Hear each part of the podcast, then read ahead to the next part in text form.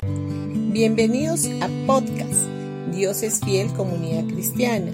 Los invitamos a escuchar el mensaje de hoy. Hola familia, hoy día jueves 17 de febrero. Vamos a ir a Lucas capítulo 23 versículo 18. Pero un gran clamor surgió de la multitud, y a una voz la gente gritó, Matadlo y suéltanos a Barrabás. Lo que pasó con Barrabás es una imagen de lo que sucedió cuando nosotros nacemos de nuevo. Barrabás era culpable, Jesús era inocente, sin embargo, ocupó el lugar de él y sufrió la muerte que le correspondía a Barrabás, y éste quedó libre.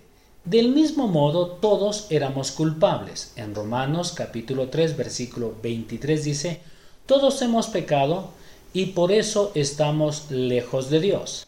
Al estar lejos de Dios, estamos condenados a muerte y no merecíamos vivir.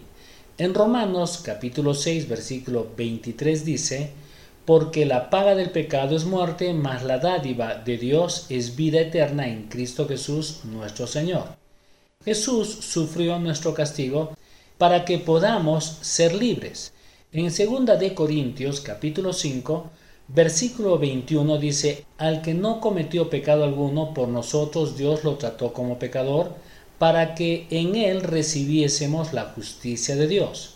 Nosotros, al igual que Barrabás, no pedimos quedar en libertad. En Romanos 5.8 dice, pero Dios demuestra su amor por nosotros en esto, en que cuando todavía éramos pecadores, Cristo murió por nosotros. Barrabás fue liberado, pero tuvo que decidir si aceptaba o no este nuevo comienzo y permanecer libre, o volver a cometer delito y caer bajo el juicio de Roma de nuevo.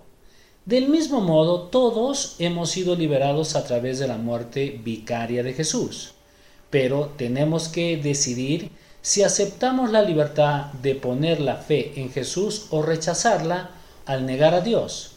Nuestra muerte al pecado y la resurrección a la vida abundante con Cristo es ya una realidad en nuestro espíritu, pero solo se hará una realidad en lo físico cuando aceptamos y creemos que es así. De la misma manera que Jesús murió al pecado una vez y la muerte ya no tiene dominio sobre él, la persona que reconoce su muerte al pecado con Cristo no debe permitir que el pecado gobierne nunca más sobre su vida. Cualquier cristiano que esté luchando con el pecado es porque no ha reconocido que está muerto al pecado por la resurrección de Cristo. Bendiciones con todos ustedes y que tengan un buen día.